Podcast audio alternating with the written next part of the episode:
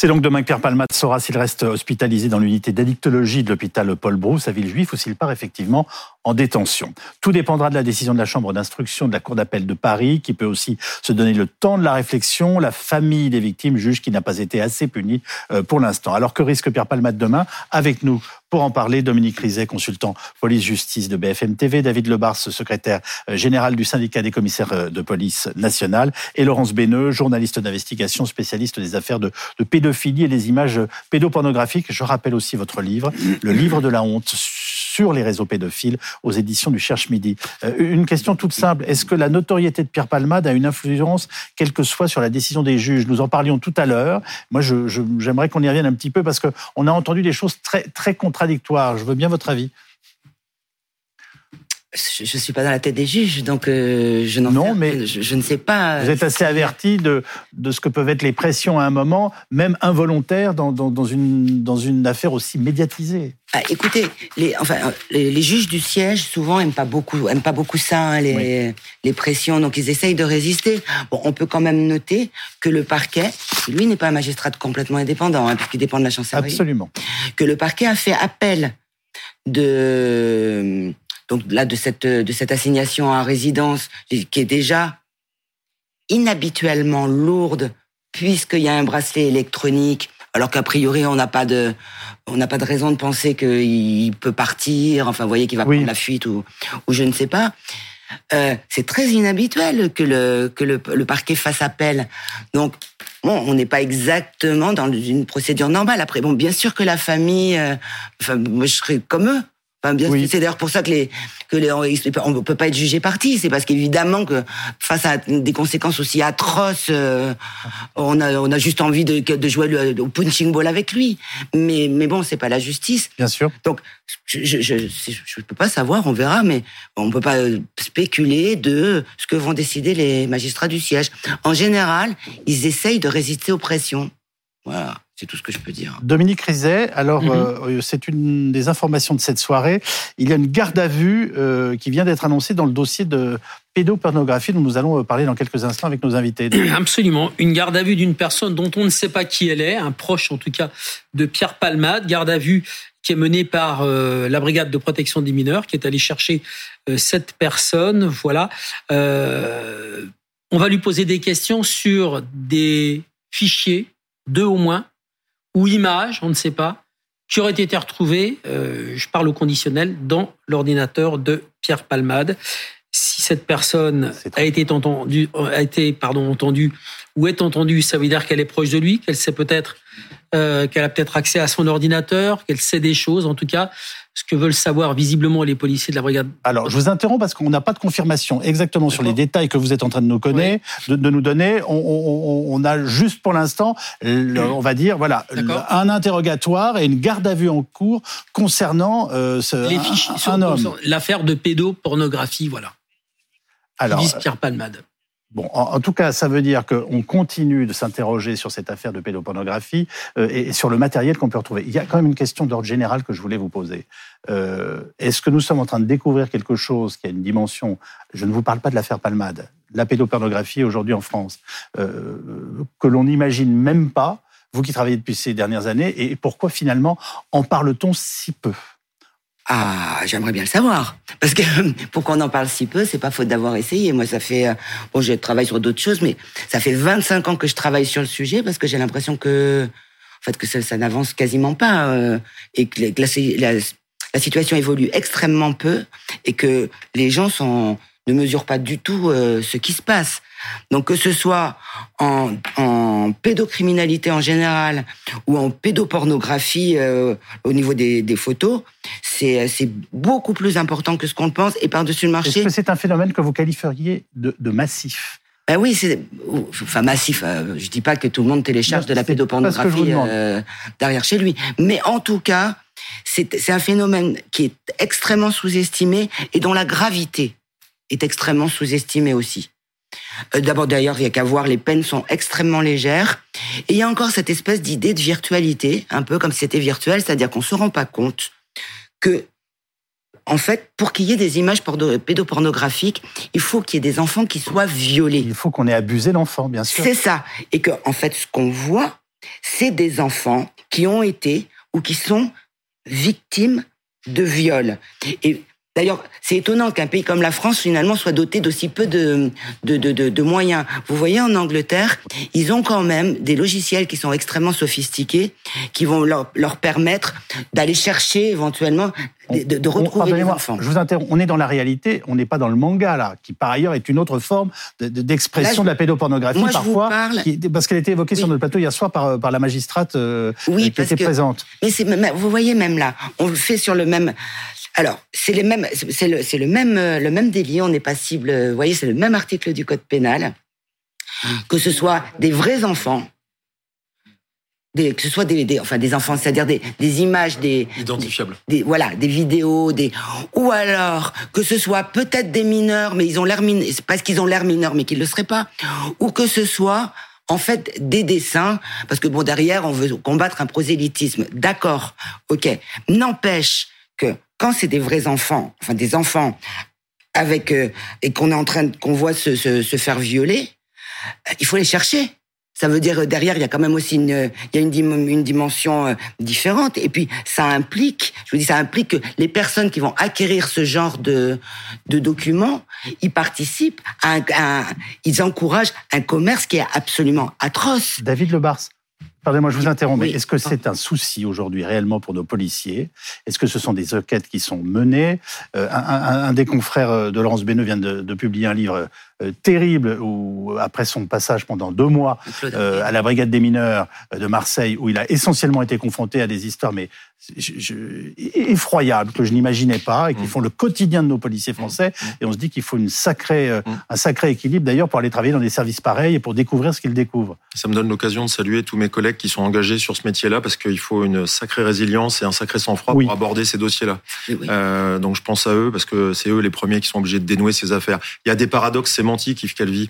La pédocriminalité, quand on stocke des images euh, pornographiques, pédopornographiques, c'est puni d'une peine délictuelle. Pourtant, on est pédocriminel quand on stocke des images d'enfants, parce que vous l'avez dit. Mais oui. Derrière des images, il y a des enfants qui existent. Alors après, il y a peut-être dans l'esprit, et c'est totalement euh, à tort, que si c'est des images, c'est moins grave, vaut mieux qu'ils se défoulent sur des images que dans la vraie vie. Non. Derrière les images, il y a des actes pornographiques qui font que des enfants sont violés.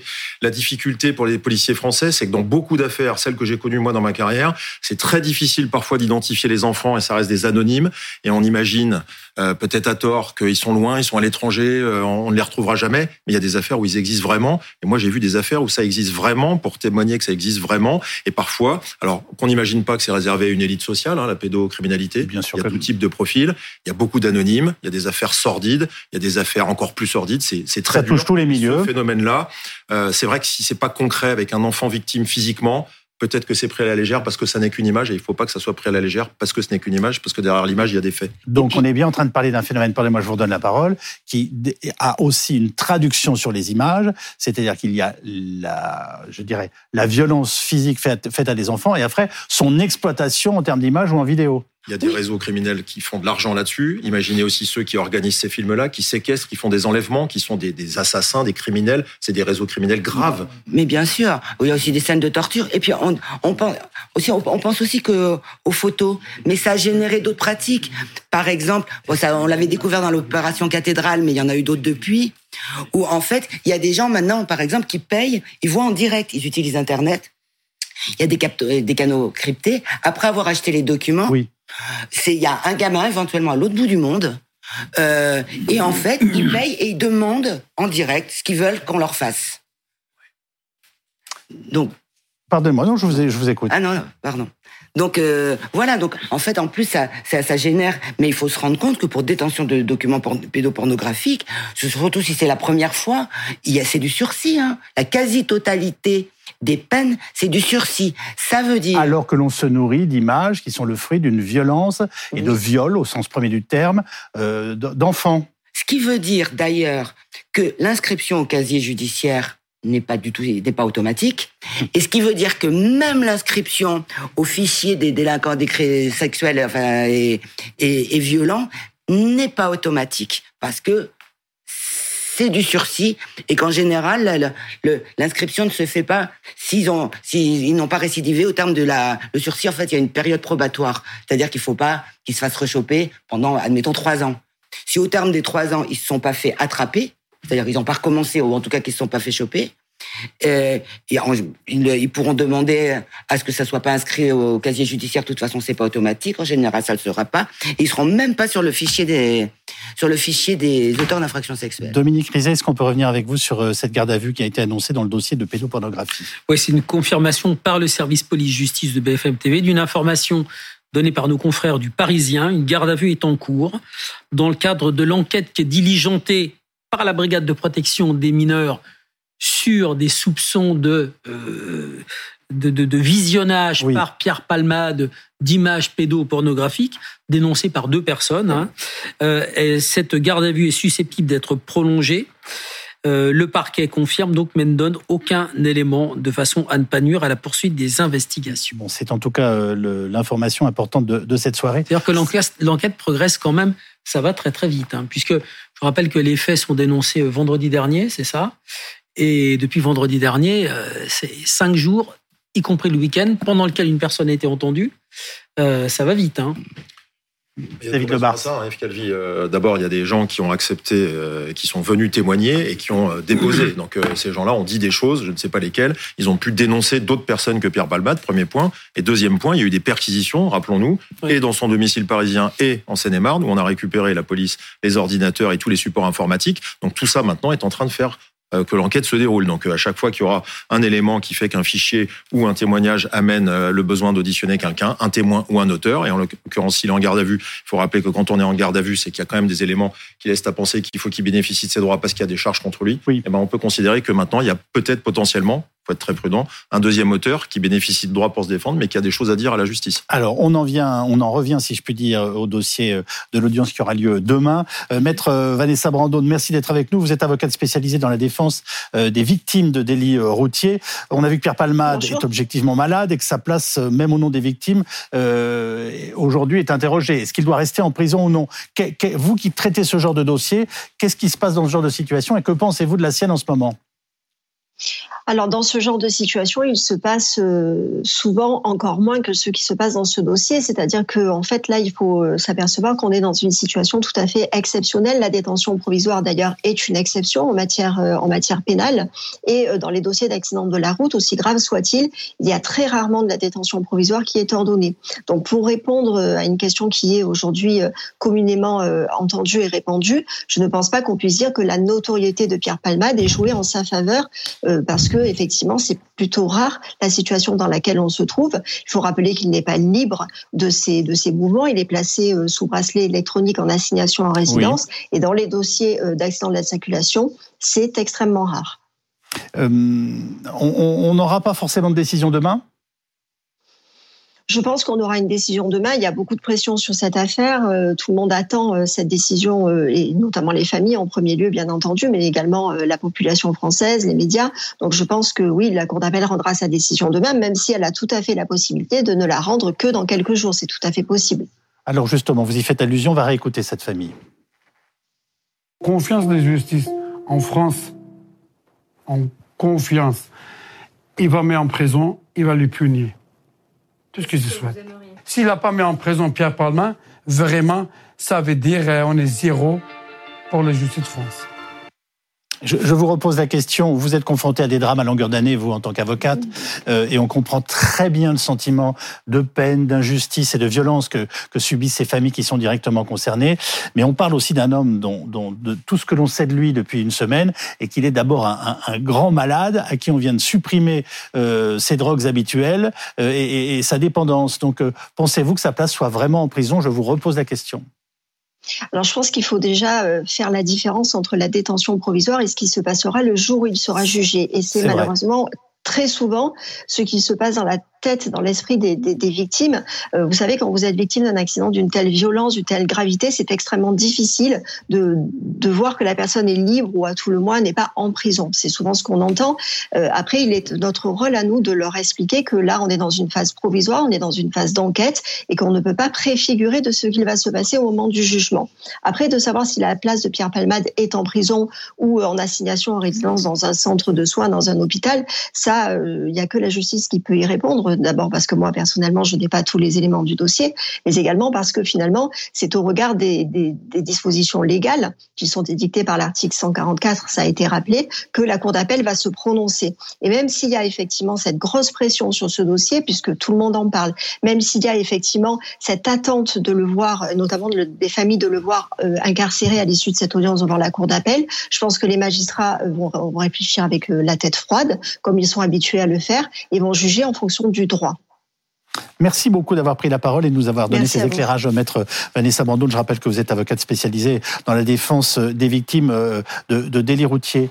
Euh, je vous repose une question sur les conditions de travail, notamment sur toutes ces affaires de pédopornographie de vos, vos confrères et des brigades qui s'en occupent.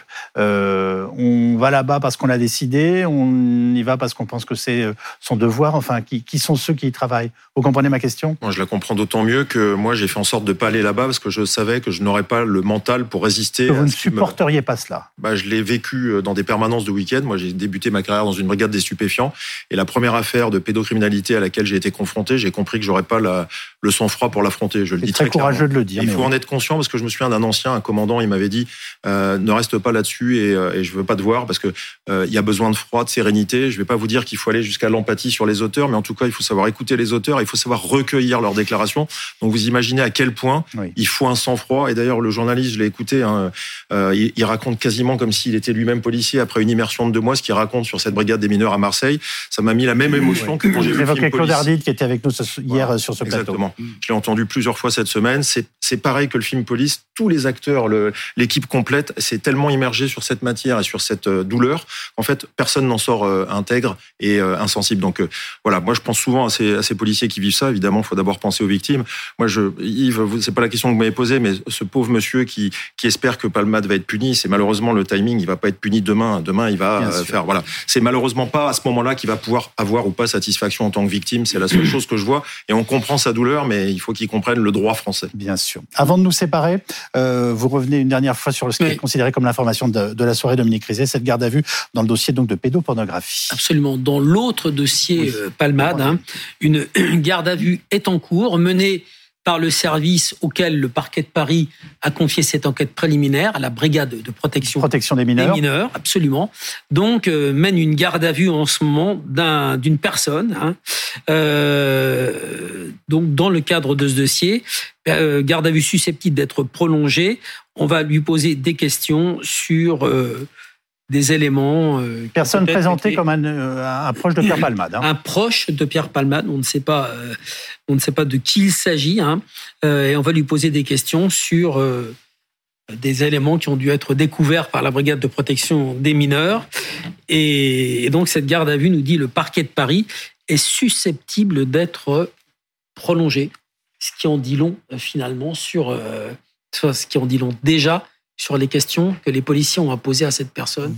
Ça risque de durer un petit peu. Voilà pour ce nouveau rebondissement de ce qu'on a pris l'habitude d'appeler l'affaire Palman. Merci infiniment les uns les autres d'avoir participé à ce second dossier d'actualité.